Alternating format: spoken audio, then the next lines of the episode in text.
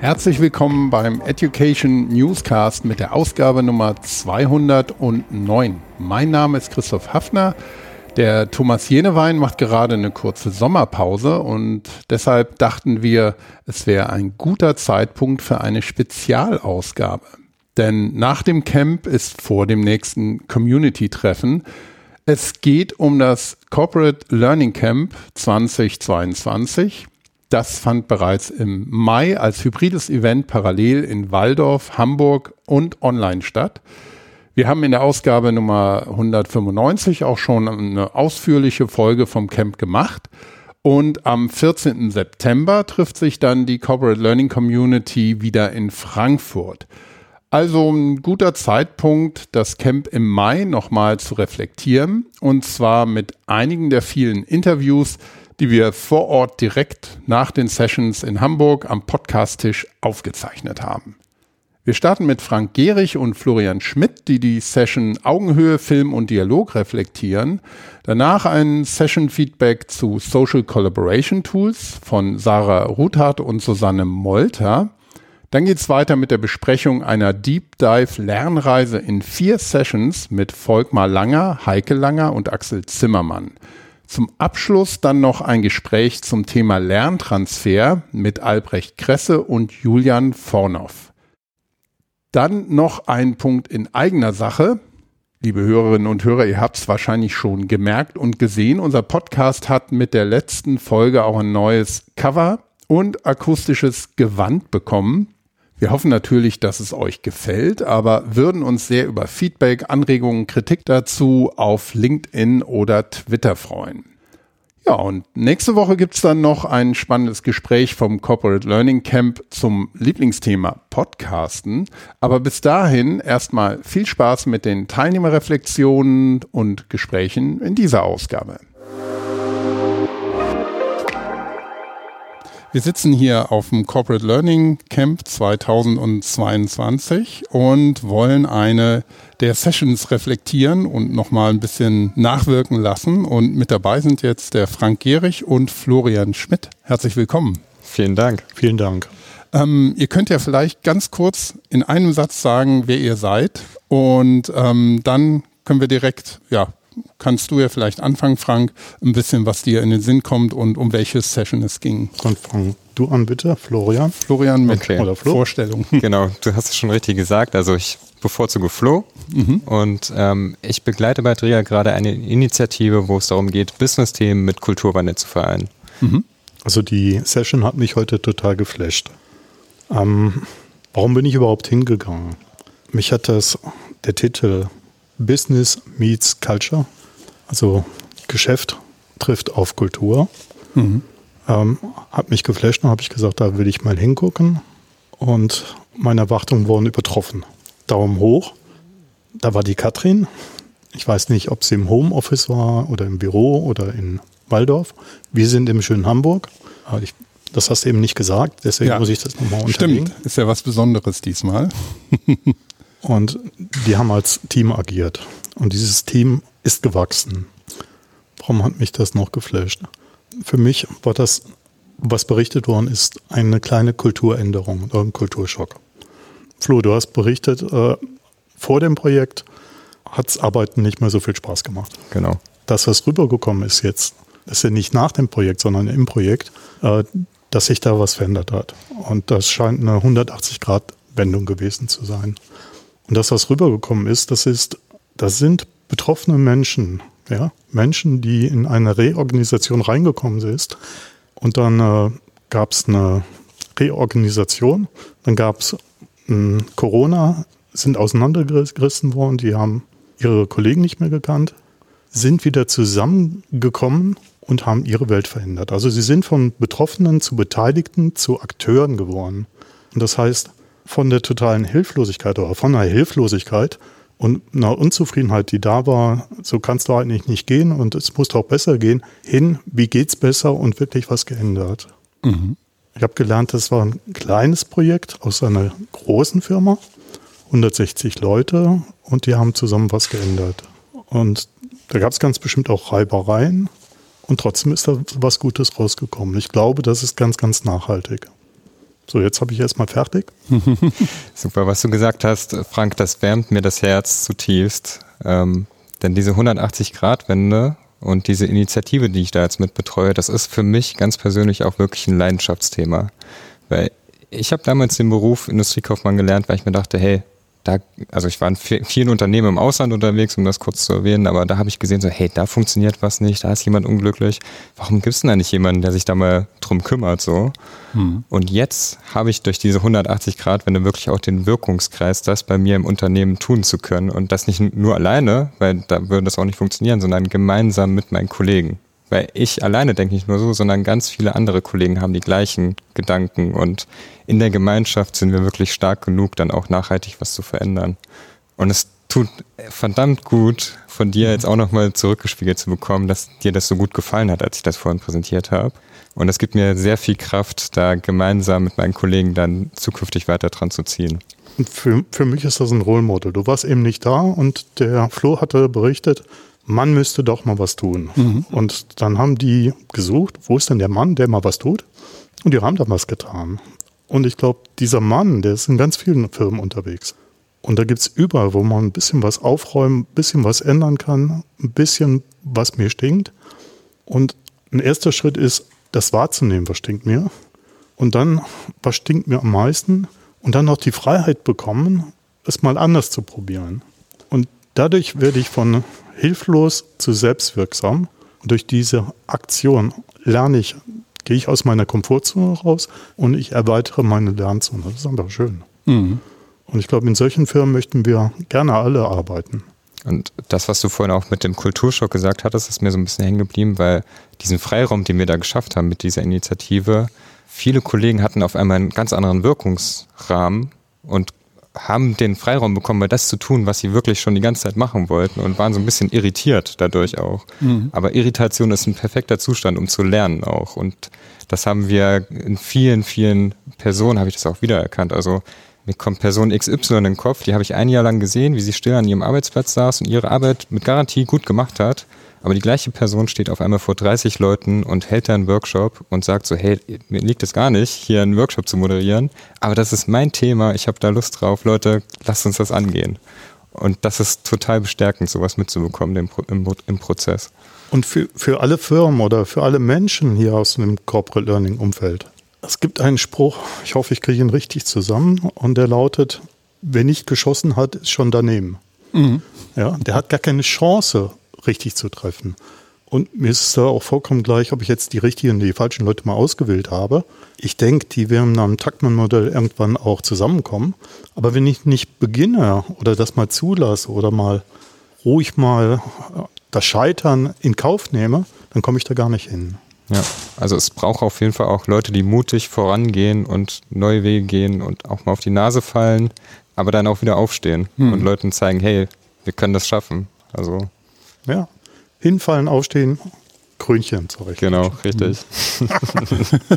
Gibt es denn von, von der Sorte Menschen genug? Also dieses ähm, irgendwo ist jemand, der, der sowas macht.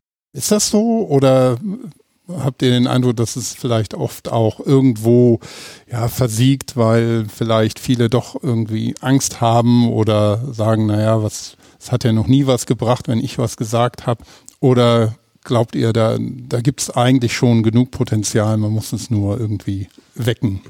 Also ich glaube, wenn wir, wenn wir uns trauen, einen kleinen Schritt gehen, was auszuprobieren, dann, also das liegt an uns selber. Ich glaube, wir behindern uns viel mehr selber. Mhm. Und wenn wir aber uns die Freiheit geben, äh, mal was auszuprobieren, dann klappt das. Mhm.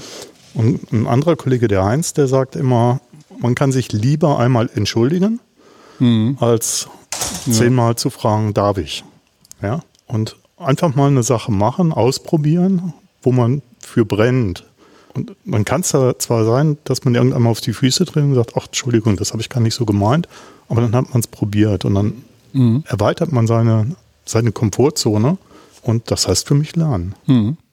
Und wenn ich ganz persönlich an meine Situation zurückdenke, dann war das so, ich brauchte ähm, meinen kleinen Anstupser von extern. mhm. der einfach so sagt, so hey, das ist dann durch diese Initiative glücklicherweise entstanden. Auf einmal war ich mit meinen Eigenschaften, die ich hatte und wie ich denke und so weiter, war ich einfach auf einmal total wertvoll. Und ich dachte mir so, huch, mhm. war doch vorher auch schon so drauf. Aber jetzt in einem anderen Kontext ist es eine andere Sichtweise, viel wertvoller, kann viel wirksamer dadurch sein, wenn ich so bin.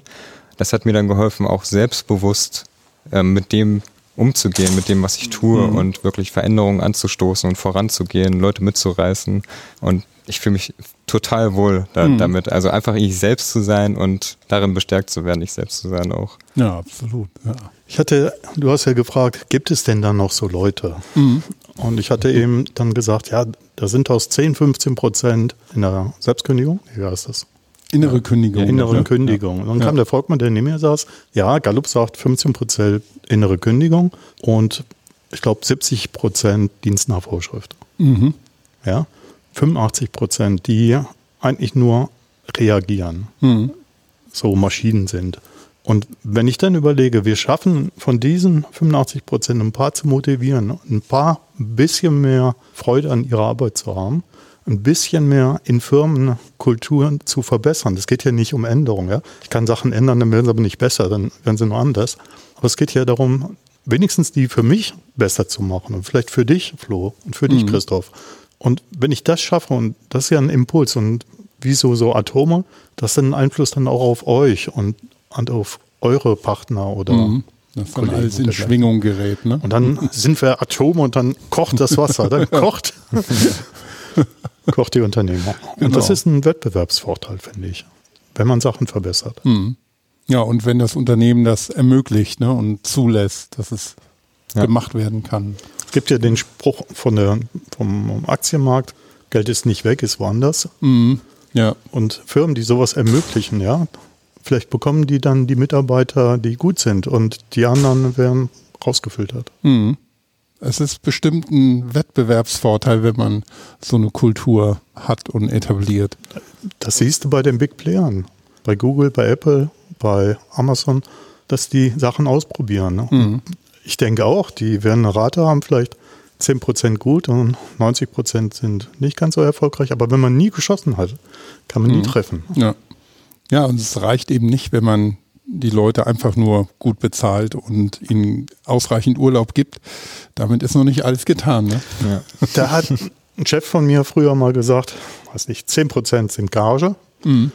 und ja, 50% Schmerzensgeld. Schmerzensgeld macht nicht wirklich Spaß. Nee, nee, es tut weh. Also das ist auch immer so ein bisschen mein Gedanke, wenn ich auf Arbeit gehe oder mit dem, was ich tue, möchte ich gerne Menschen dabei helfen, glücklich zu sein und quasi meinen Kollegen auch dabei zu helfen, die beste Version ihrer selbst auf Arbeit zu sein oder zumindest ein Stück weit immer wieder in diese Richtung zu rücken, mhm. damit die Arbeit halt nicht einfach nur ist, okay, ich gehe da acht Stunden hin, schalte meinen Kopf aus, mache irgendwas und gehe dann wieder weg, weil das ist ein Drittel des Tages. Mhm. Und ich möchte gerne Menschen dabei helfen, dass sie das auch wertschöpfend sehen, dieses eine Drittel des Tages. Und ich glaube, wenn wir solche Menschen im Unternehmen haben, dann haben die eine ganz andere Motivation zur Arbeit zu gehen und können auch für das Unternehmen ganz andere Werte erreichen. Und das motiviert mich so ein bisschen. Das äh, ist so meine Vision was hm. ich mit meiner Arbeit auch erreichen möchte. Ich mache das ja noch nicht so lange, aber kann mir das gut vorstellen, auch zukünftig noch weiterzumachen. Ja, auch nach den acht Stunden, da kannst du nicht in Schalter umlegen, sondern genau. Jetzt, ja.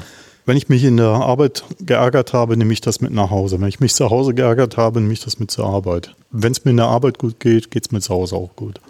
Also, und ich bringe eine bessere Leistung.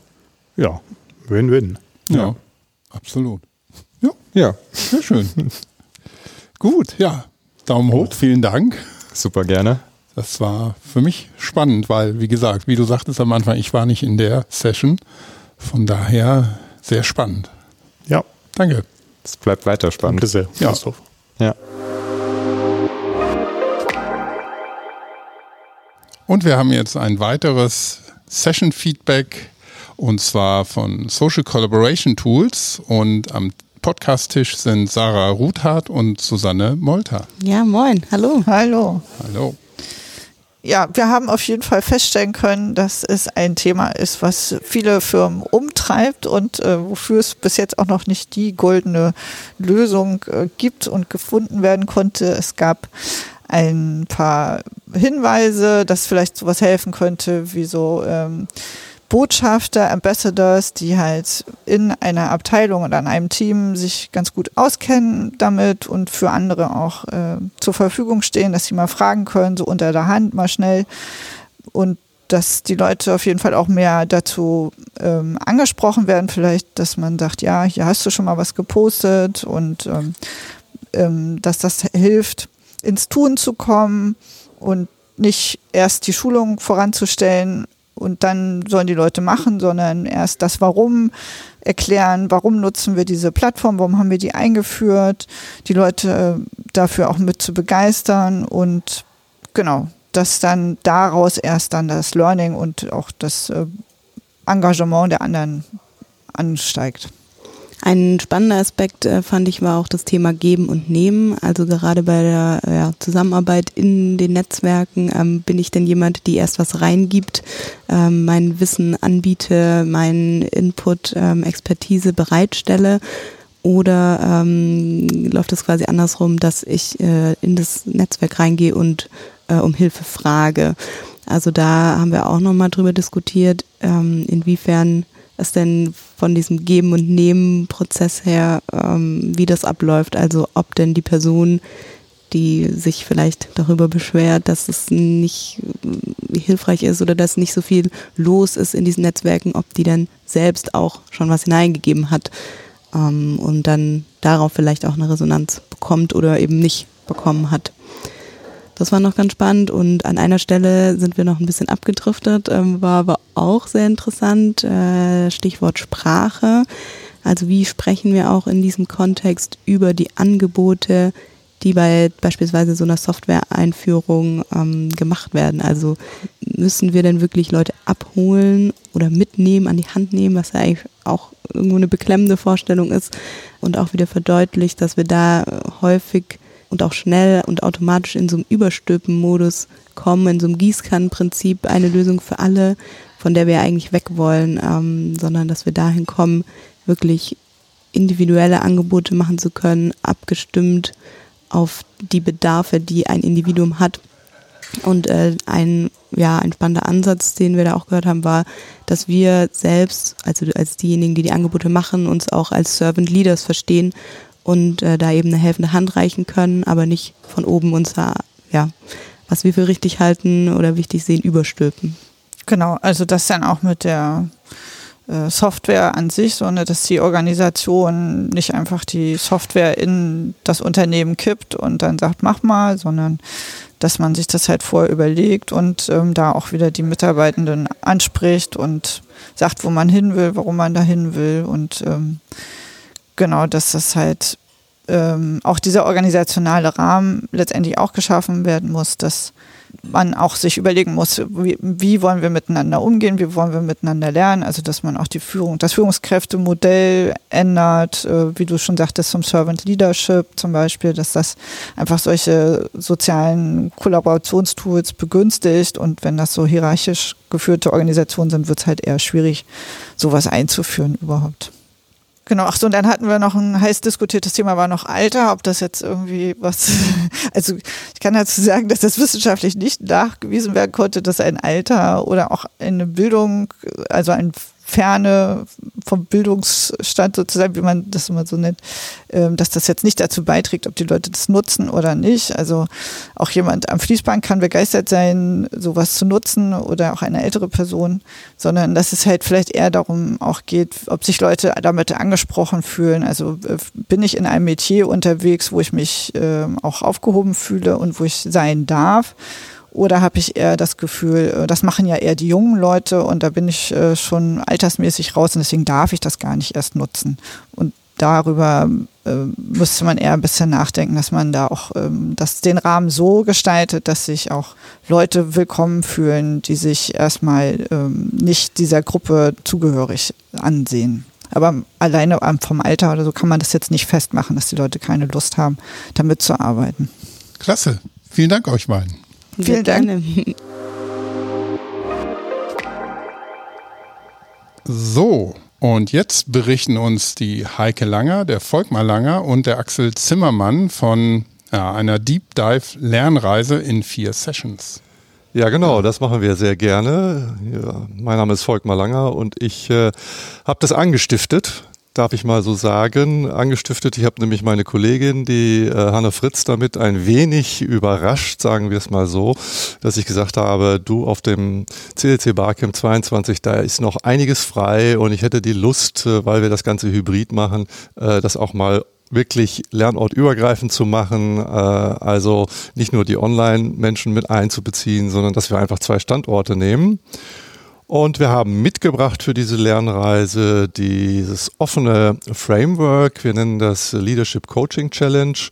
Ja, das ist letztlich eine äh, Peer Coaching oder Peer Learning äh, Framework, was dazu dient, Menschen im Unternehmen zu befähigen, ja, an ihrer Selbstführung zu arbeiten und äh, wir haben heute dann auch unterschieden, verschiedene Führungszugänge, äh, Führungskräfte, Führungspersönlichkeiten und haben das Ganze über vier Sessions im Deep Dive gemacht. Und Deep Dive hieß für uns, wir sagen nicht nur, was es ist und wie es geht, sondern wir lassen einfach die Menschen das auch mal selber erfahren und nicht nur selber erfahren, sondern wir wollen dann natürlich anschließend auch erfahren, äh, was, was habt ihr dabei äh, erfahren, was waren eure Erkenntnisse? Und habt ihr neue Ideen? Und wie kann man sowas auch in anderen Organisationen selbst organisiert ähm, ja, zusammenbauen. Und äh, Einige wenige haben es tatsächlich direkt bis zum Schluss durchgehalten und einen oder zwei habe ich mitgebracht. Das eine ist der Axel und das andere die Heike. Und ja, Axel, sag mal, äh, was hat dich erstmal motiviert, da so lange durchzuhalten und, und, und was, was waren so letztlich deine Erkenntnisse? Was nimmst du mit heute? Ja, also das Erste, was mich motiviert hat, ist erstmal auch dann meine Haltung, weil das fängt bei mir an und ich muss ja auch erstmal wissen, wie ticke ich. Und äh, da ich weiß, dass solche Dinge, so gerade technischer Natur, für mich immer sehr abstrakt sind und ich die auch so im, im Selbsterfahrungsprozess, sich das bei mir schwer tut, habe ich gesagt, Mensch, klasse, das ist ein cooles Angebot heute. Und folgt mal, wir hatten ja schon mal über das Thema an einer anderen Stelle gesprochen. Und ähm, ich habe gedacht, dann nutze ich die Gelegenheit heute hier wirklich mal vier Stunden tief einzutauchen und verzettel mich nicht mit tausend Kursen hier, sondern mach mal das eine und äh, wurde da auch gestern äh, noch bestätigt durch den Karl-Heinz Pape in seiner Twitter-Session, der nämlich sagte, reduziert euch auf das Wesentliche und das habe ich heute mir mal vorgenommen und das war wirklich eine tolle ähm, Erfahrung, das mal einmal komplett durchzumachen, einfach um auch zu erleben, wie funktioniert das nachher, gerade wenn man es in der Praxis einsetzen möchte und auch mal im Vorfeld erklären möchte. Ich glaube, das ist die größte Herausforderung dabei, das zu vermitteln eben auch, mhm. dass man da ein, mhm. ein Tool hat, mit dem Menschen nachher arbeiten sollen und, und ja. das auch genau auf dieses Thema ja Führung einzahlen soll, weil ich glaube, da werden bei vielen gerade so Personalentwicklern so, so Fragezeichen entstehen, die dann sagen, oh, äh, wie jetzt, kann ja nicht, kann ja nicht funktionieren, irgendwie sowas digital zu machen. Und ich fand gerade dieses Erlebnis heute, dieses ähm, hybride Format auch, was wir hatten, dass du zum einen das im Raum erleben konntest, aber auch digital, ähm, dass das super spannend war und dass beides hervorragend funktioniert, wenn die Haltung stimmt. ja, danke. Ja, Heike, wie war es für dich? Also ja, mal wieder eine ganz tolle äh, Inspiration und ähm, wieder ganz genial, hier unterschiedlichste Menschen, äh, unterschiedlichen Menschen zu begegnen und die dann eben auch äh, in dem Seminar näher kennenzulernen und mit denen was zu erfahren und ja, irgendwie hatte ich so das Gefühl, äh, gut, dass die Pandemie jetzt mal äh, Ruhe gibt und dass wir uns auch mal wieder vor Ort treffen können mhm. und schön auch die anderen mit einzubeziehen. Und ähm, ja, aber ich, ich habe ganz, ganz viel davon profitiert, dass wir wieder mal persönlich uns austauschen durften, also persönlich vor Ort austauschen durften und auch nochmal so den Unterschied wieder zu empfinden, wie das ist, wenn ich mit einem Menschen wirklich in einem Raum bin und ihn äh, anfassen kann, umarmen kann oder auch ja irgendwie erleben kann, sage ich mal so. Also das war für mich jetzt äh, so das Highlight. Mhm. Ja. ja. Ja. Nun äh, hattet ihr euch ja hier vor Ort äh, entschlossen, äh, nicht jeder für sich äh, taucht jetzt sozusagen mhm. äh, in die einzelne Challenge ein, sondern ihr habt das einfach mal in der Gemeinschaftssession gemacht. Wie, wie kam es zu diesem Entschluss?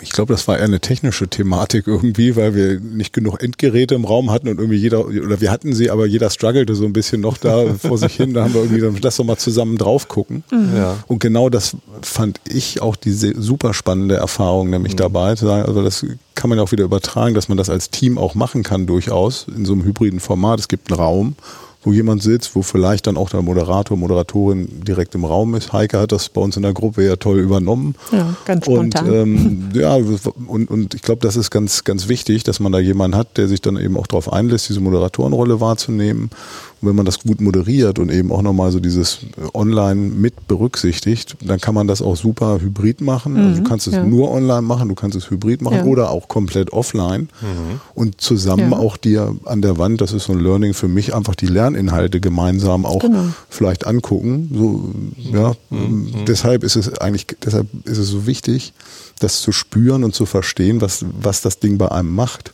Denn es ist ja eben nicht nur, jeder lernt so für sich da irgendwo vor seinem Monitor, sondern du kannst das super machen. Setz dich in Konfi, vier Personen mhm. äh, und schauen sich das Video an, diskutieren vielleicht gleich ein bisschen darüber. Also es mhm. hat ja einen ganz anderen Effekt. Ja. Hm? ja. ja, ja, ja.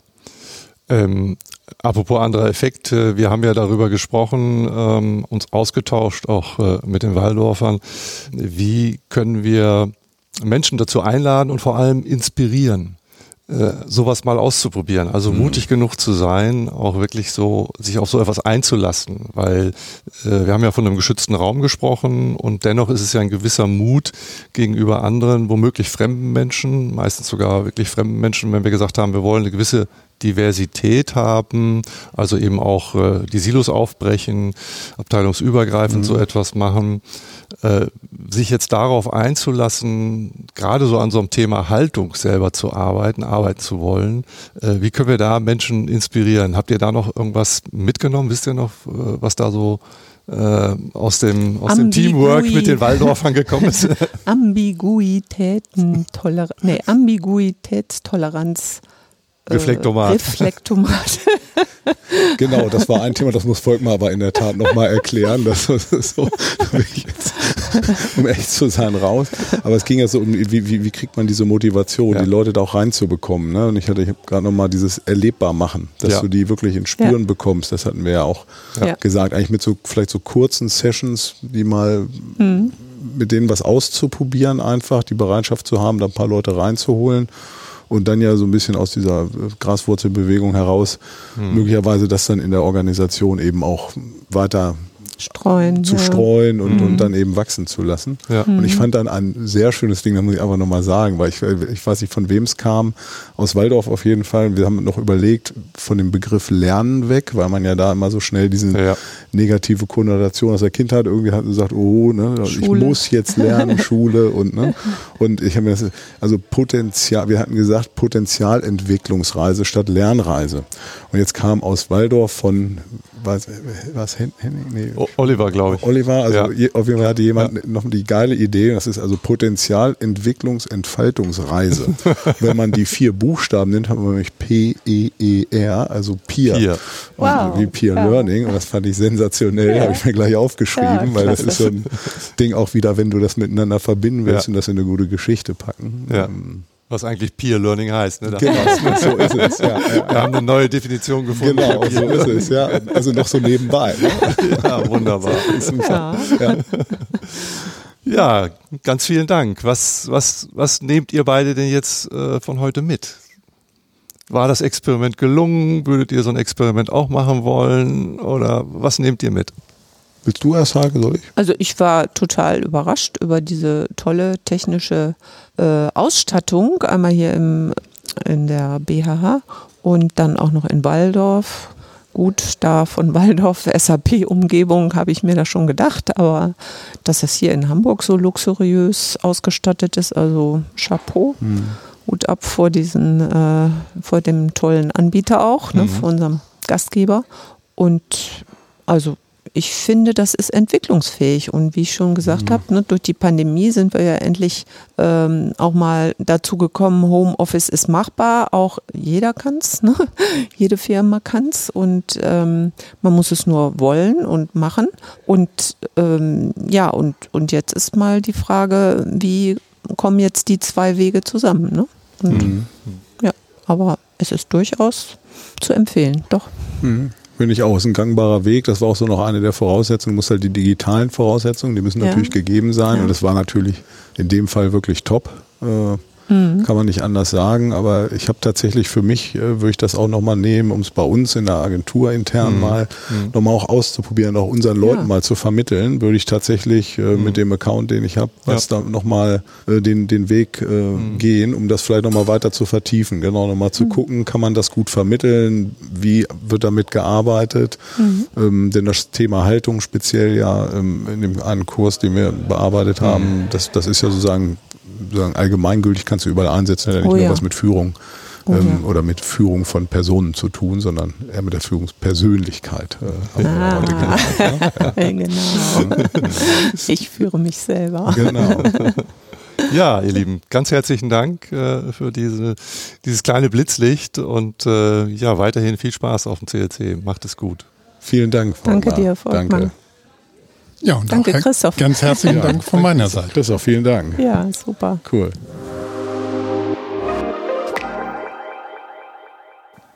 Corporate Learning Camp 2022 und jetzt wollen Albrecht und Julian über das Thema Lerntransfer sprechen. Ja, du hast es so schön ausgesprochen, Christoph, so als ob das irgendwie was ganz Skurriles wäre. äh, was, ist das? was ist das? Ah, die wollen über Lerntransfer sprechen.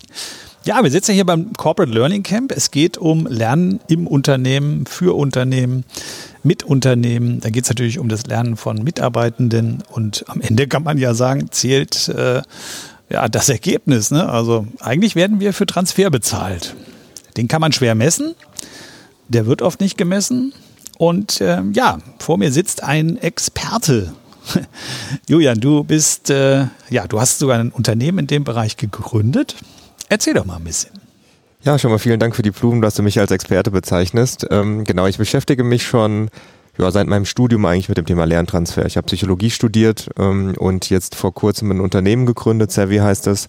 Und was wir tun, ist ähm, eine gamifizierte Lern-App anbieten, die eben den Lerntransfer begleiten soll, weil wir eben festgestellt haben, es gibt eine riesige Diskrepanz zwischen dem, was wir in ja, Weiterbildung in Seminaren hören, gesagt bekommen, auch irgendwo motiviert sind zu verändern und zwischen dem, was man dann wirklich in, in den Gewohnheiten, in den Verhaltensweisen sieht. Und genau das ist für mich Lerntransfer, ähm, dass ich nicht nur Sachen weiß, nicht nur explizites Wissen in meinem Kopf habe, sondern das auch umsetzen und anwenden kann. Ja, und dafür hast du eine App. Ähm, jetzt ist es ja so, du hast vorhin auch in deiner Session den guten alten Herrn Ebbinghaus äh, erwähnt. Ja, du hast ja Psychologie studiert. Ebbinghaus gilt ja so als einer der Begründer der Psychologie.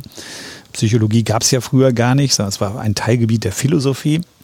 Es gibt ja auch Leute, die sagen, Philosophie, äh, die Psychologie ist auch heute noch keine richtige Wissenschaft. Aber das ist eine andere Debatte.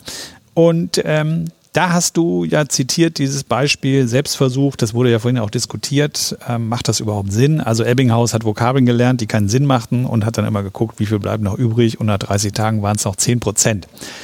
Und egal, ob das jetzt stimmt oder nicht, auf jeden Fall, da widerspricht dir ja keiner, hat dir vorhin auch niemand widersprochen. Es wird viel zu wenig umgesetzt. Jetzt ähm, hast du ja ge eben gesagt, man hört etwas und man setzt zu wenig um, aber Lernen ist natürlich mehr als kognitives Lernen. Und jetzt hast du eine App. Da könnte ich jetzt sagen, okay, kann man denn damit zum Beispiel Verhalten unterstützen?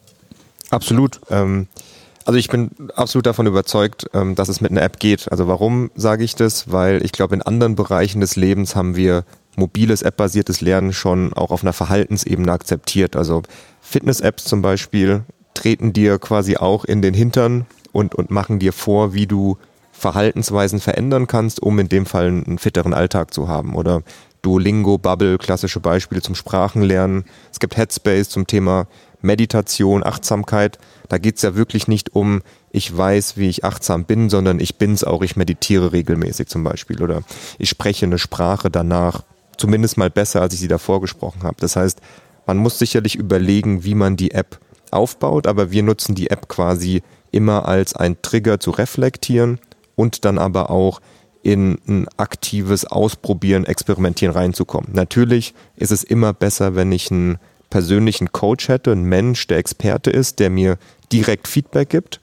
Aber ich glaube, für bestimmte Verhaltensweisen, für bestimmte Zielgruppen braucht es das nicht immer. Klar, für sehr seniore Menschen, also seniore Führungskräfte zum Beispiel, denen wirst du mit einer App nicht mehr erklären können, wie sie ihr die letzten drei Prozent noch aus ihrem quasi Leadership Exzellenz rausquetschen können.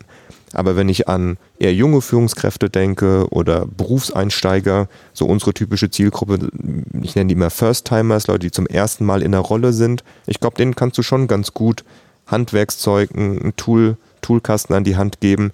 Wie gebe ich Feedback? Wie delegiere ich Aufgaben? Wie strukturiere ich meinen Arbeitstag? Wie priorisiere ich? Und ich glaube, die können dann schon ganz gut mit Peer-Feedback äh, dann auch da wichtige Schritte in die, in die richtige Richtung machen. Mhm.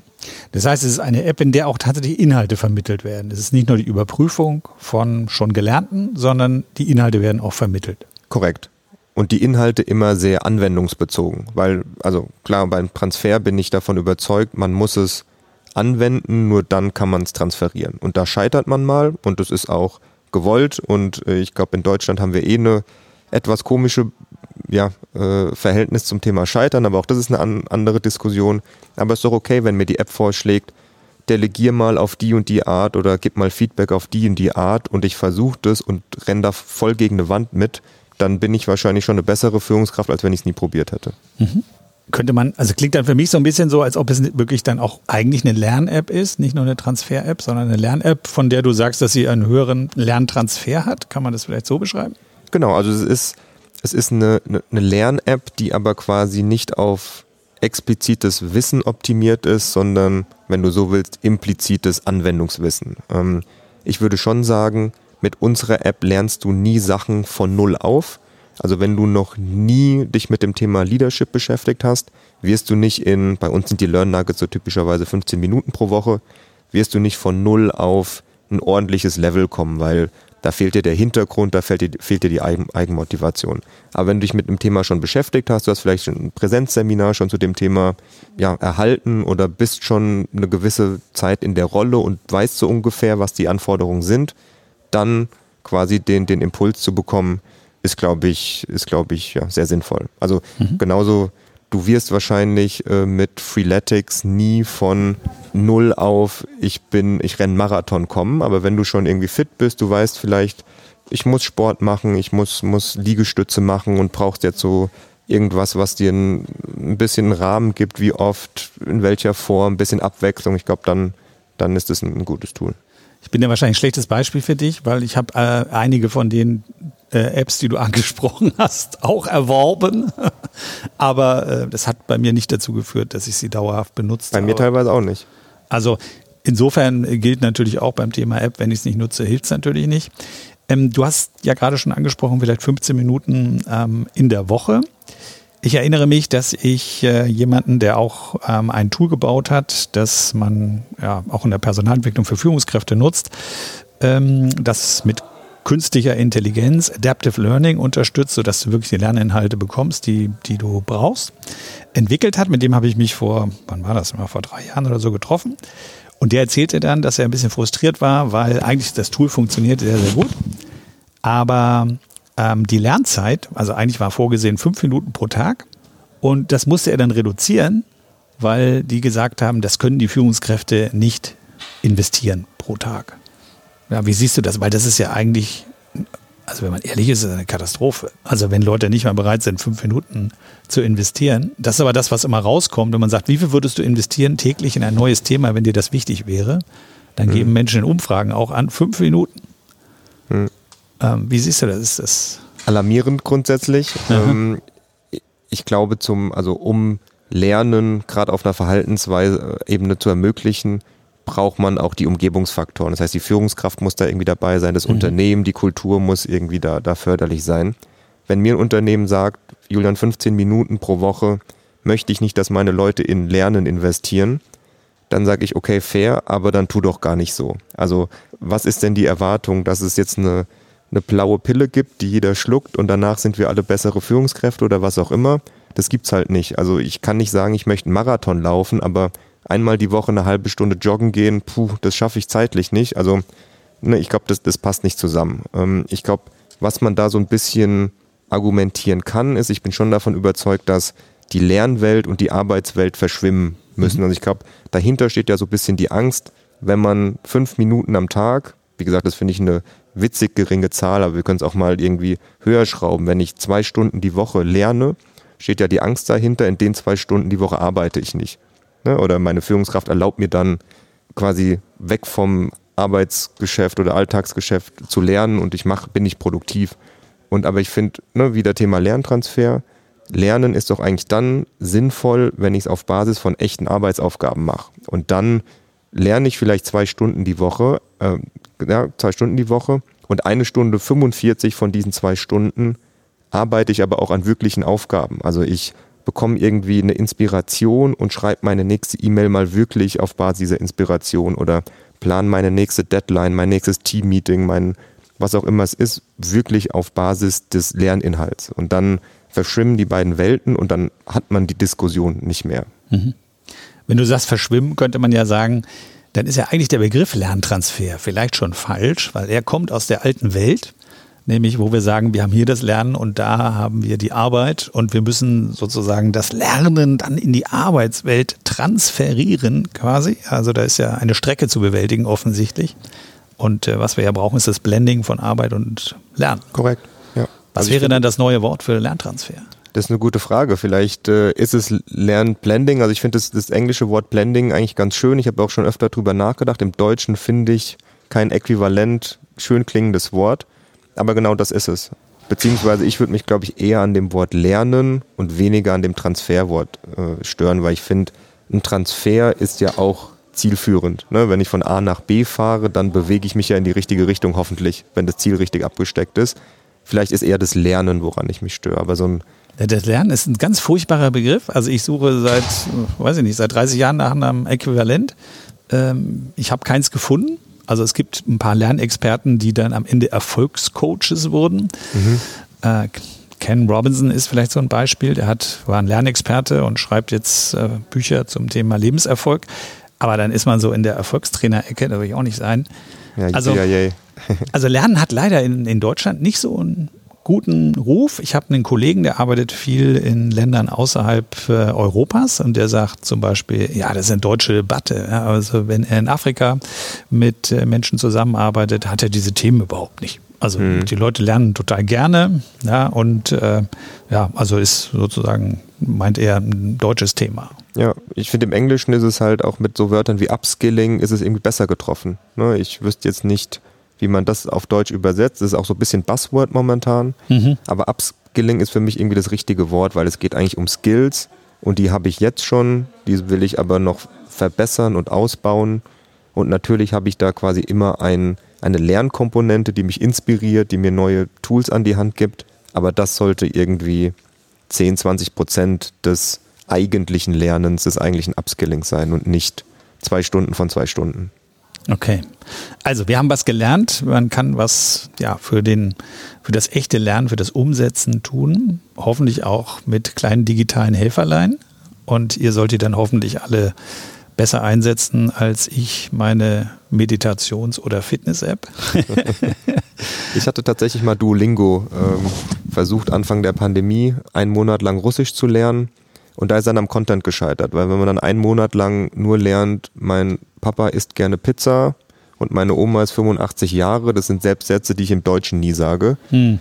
Da hat mir dann genau die Anwendung auf meinen Alltag gefehlt. Ne? Ich will doch eher fragen, wann kommt der Bus oder Entschuldigung, ich spreche kein Russisch, können Sie auch Englisch? Das sind ja Sachen, die ich, ne? ähm, da hat mir quasi der Transfer. Also ich habe gelernt, aber ich konnte es nicht transferieren, weil mein Papa isst gerne Pizza oder auch nicht, aber auf jeden Fall erzähle ich das nie.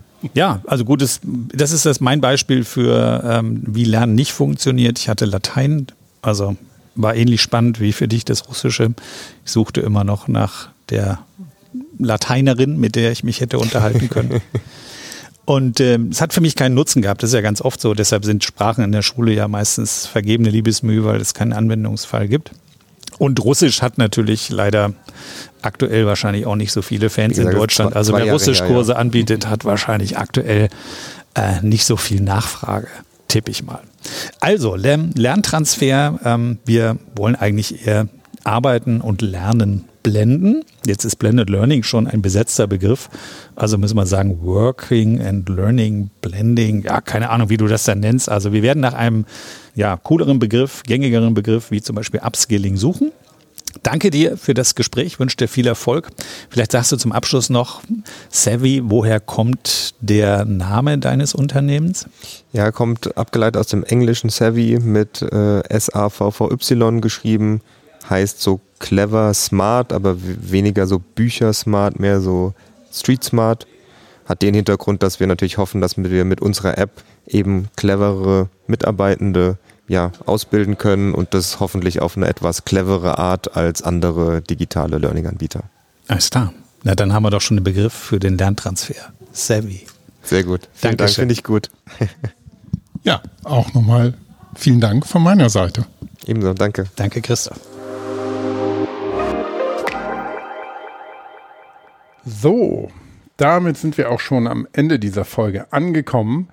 Ich hoffe, es war einiges Neues und Interessantes für euch dabei. Und für alle, die uns regelmäßig hören, der Julian Fornow ist euch vielleicht bekannt vorgekommen. Korrekt, denn Thomas Jenewein hat ihn in der Folge 196 in der Reihe zu den LearnTech EdTech Startups zu Savvy interviewt. Den Link findet ihr in den Show Notes. Ja, dann bleibt mir nur noch zu sagen, dass ihr wie immer unseren Podcast zusammen mit vielen, vielen anderen SAP Wissenspodcasts auf open.sap.com slash podcasts findet und natürlich auf den üblichen Podcast-Plattformen und Podcast-Apps. Und wir freuen uns natürlich auch über Feedback zur Folge und, wie schon eingangs gesagt, zu unserem neuen Design und Sound. Und natürlich Likes und Sternchen, wenn euch gefällt was wir hier zum Start in die Woche besprochen haben. Damit also nochmals vielen Dank fürs Zuhören, eine schöne Lernwoche und bis zum nächsten Mal.